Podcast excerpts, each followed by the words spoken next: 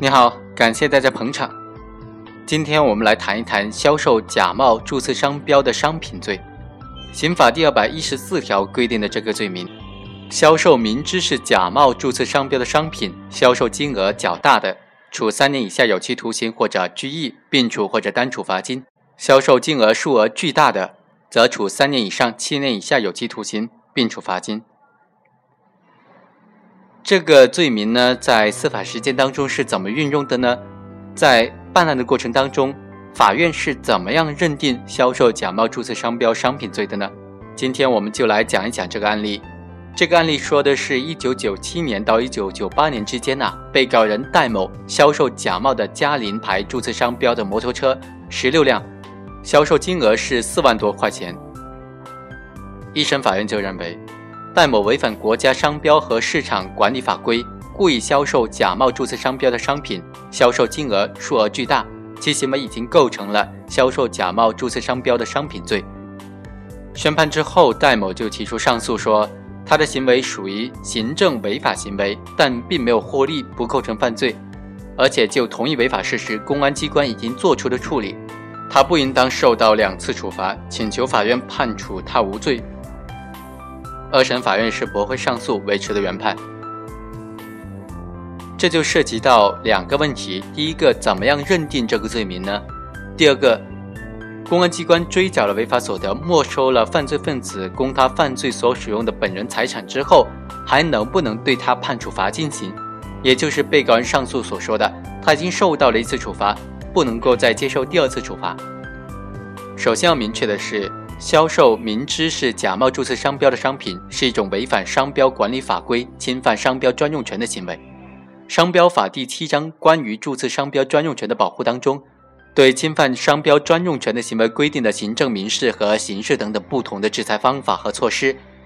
由工商行政管理部门责令侵权人立即停止侵害行为，赔偿侵权人的损失。没有构成犯罪的，可以处以罚款。被侵权人也可以直接向人民法院提起民事诉讼，构成犯罪的，依法应当追究刑事责任。根据刑法第二百一十四条的规定，销售假冒注册商标的商品罪是指销售明知是假冒注册商标的商品，销售金额数量较大的行为。一九九七年，刑法对于销售假冒注册商标的商品罪有一个非常重要的变化，就是将违法所得的数额改变为销售金额数额。也就是改变了销售假冒注册商标商品罪的数额计算方法和标准。违法所得是行为人非法获利的数额，而销售金额是销售者实际销售假冒注册商标的商品的全部所得款项，也就是销售收入。如果仅仅以违法所得数额的多少作为定罪量刑的根据标准呢，就难免放纵和轻重犯罪，不利于保护商标权人和消费者的合法权益。因此，对于销售假冒注册商标商品的行为是否构成犯罪，不能够以行为人是否获利来衡量，而销售金额数额不仅在一定程度上反映了假冒注册商标商品的销售数量，而且也反映了对商标权利人的经济利益、商业的信誉和消费者的合法权益所造成的损害的程度。因此，一九九七年的刑法将销售金额是否较大作为区分销售假冒注册商标商品罪和一般商标侵权行为的界限。只要是数额较大，那么不论他有没有违法所得以及违法所得的大小，都要追究他的刑事责任。对于销售金额较小的，不作为犯罪处理的，可以由工商行政管理部门给予罚款。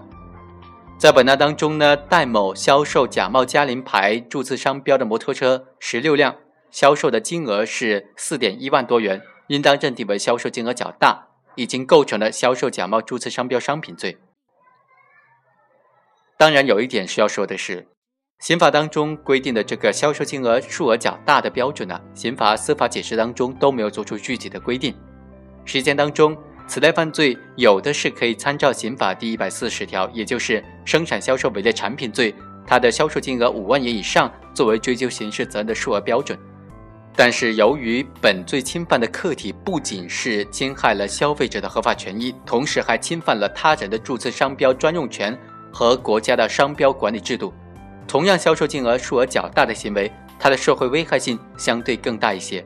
因此，根据具体的案件情况，构成销售假冒注册商标商品罪的金额标准也可以适当的低于五万元。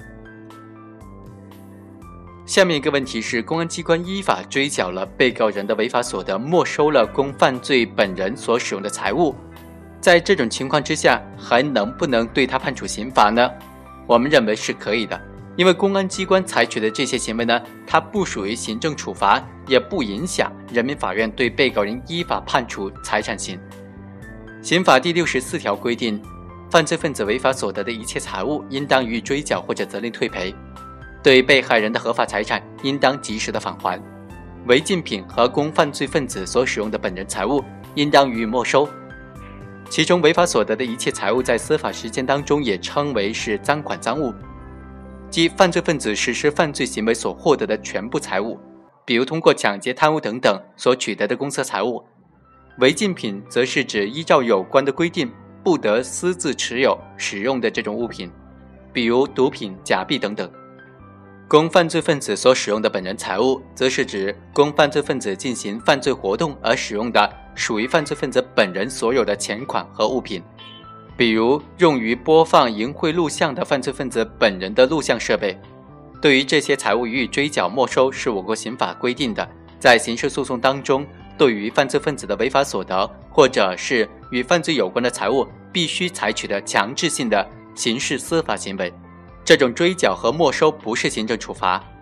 和刑法当中的没收财产、罚金也有本质的不同。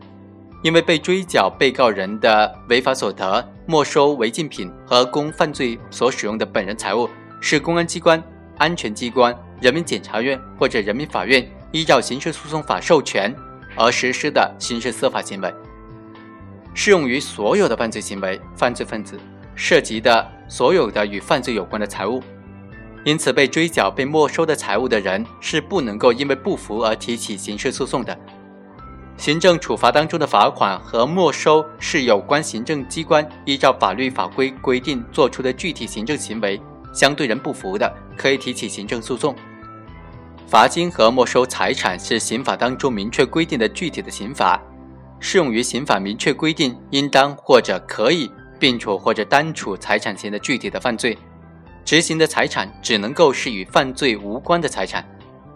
在司法实践当中，对于依照刑法规定应当并处或者单处财产刑的具体犯罪案件，如果被告人有违法所得的，应当先行依法追缴。有违禁品或者供犯罪使用的本人财物，也必须先行依法予以没收，然后再以犯罪分子的合法财产执行人民法院并处或者单处的财产刑。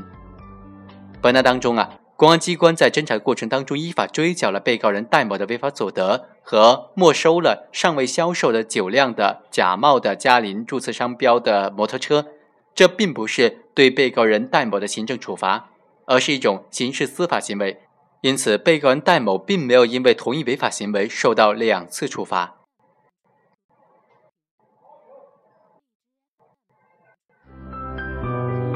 以上就是本期的全部内容，下期再会。